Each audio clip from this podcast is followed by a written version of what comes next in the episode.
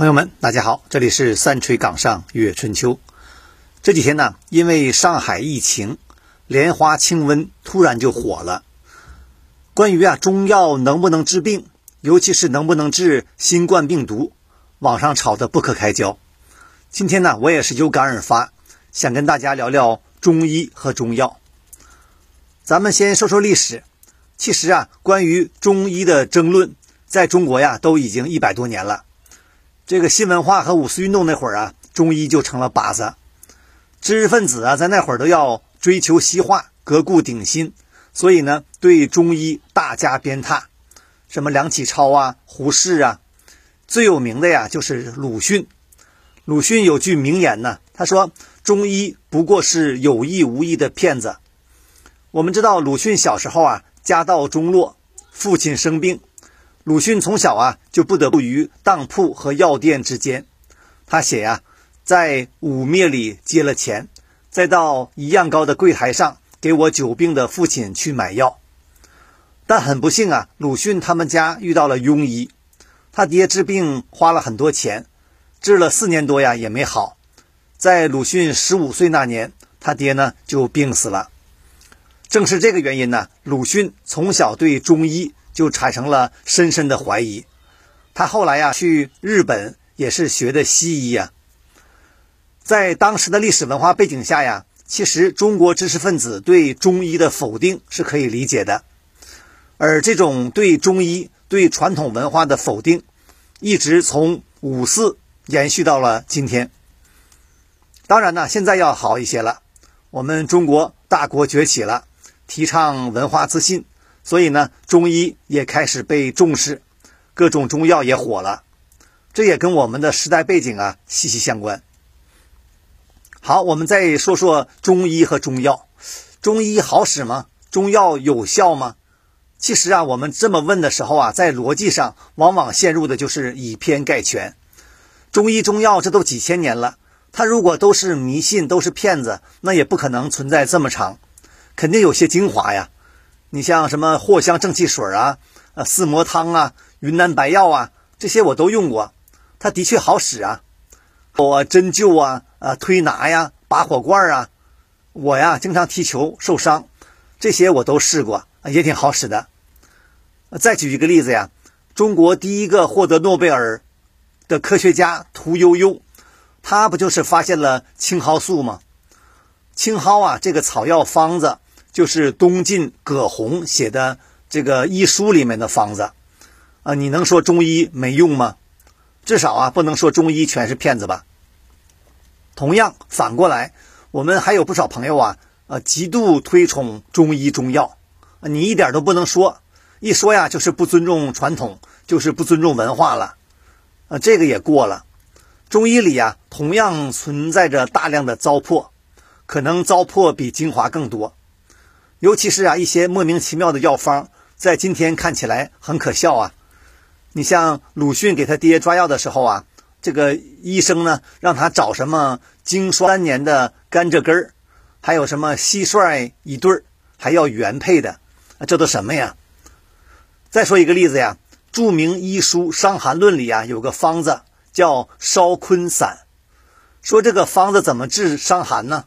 就是用呃。这个裤子裤裆那块接近阴部的这个布片啊，烧成灰服用。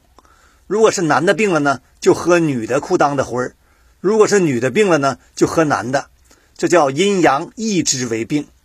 你知道哪跟哪儿啊？再说中医和西医的争论呢，这两者呀，主要区别还是在哲学体系和理论基础上。中医的基础啊，我们知道就是阴阳五行，对吧？它也是一种几千年中国传统文化中形成的文化体系，强调的是整体，强调的是关联，强调的是和合。这个现代西医呢，是建立在西方近代以来的科学发展基础上的，强调的是实验分析，强调的是还原。其实啊，无论中医西医。他们在各自系统下都可以自洽其说。有人说了，你中医腿摔了，炖个猪脚汤怎么自洽了呢？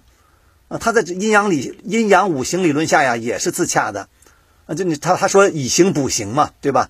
或者说天人合一呀，那要放在西医呀，他可能就得分析猪脚汤里有什么呃元素，对吧？呃，有钙呀、胶原蛋白呀啥的。那不管哪种方法呀，它真就治好了。但虽然达到了一样的效果呀，呃，中医往往是知其然不知其所以然呢，或者是无法用现代呃理论、现代科学解释原因，它很难量化呀，也很难具有普适性。我们前面说青蒿素啊，那本葛洪的备急方里其实写了好几十个方子，但也就是这个青蒿素效果最好。如果不是屠呦呦成功萃取出了青蒿素，那谁知道它为啥好使啊？所以呀，中西医对比啊，你会发现中医更依赖的是医生的经验。你同一个病啊，不同的医生给你开的方子也不一样。这就是为什么呀？现在我们愿找老中医的原因，对吧？老中医他有经验呢。其实啊，这也是为什么今天即使是中医，也得进行中西医结合，利用西医的仪器和分析优势。更清晰的找到病因，然后呢，再结合中医，这可能才是中医的前途。你不然随便找个中医诊脉，你信得过吗？我呀，跟中医有过几次亲密接触。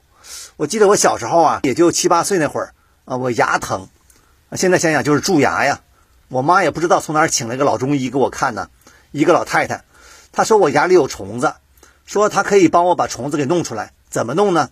他让我妈呀用这个香油和面，然后把这个面呢糊在我的耳朵上，让我趴那在那等着，说别动啊。过一会儿这个牙里的虫子闻到香味儿，就从你的耳朵里啊爬出来了，哎，把我吓得我也不敢动啊。后来呀就趴那睡着了，也不知道虫子出没出来。其实啊我也不是反对中医呀，我呢就是有一个深深的担心，就是在我们国人的科学素质。尚需提高的今天，我们过分推崇中医，可能会南辕北辙、事倍功半。因为啊，我们中国最不缺的就是传统土壤，我们最不缺的就是迷信基础。在一个缺失科学、缺失逻辑的社会，搞不好就会再次出现喝裤裆水、吃原配蟋蟀的笑话。好，这里是三锤岗上月春秋，咱们下次再聊。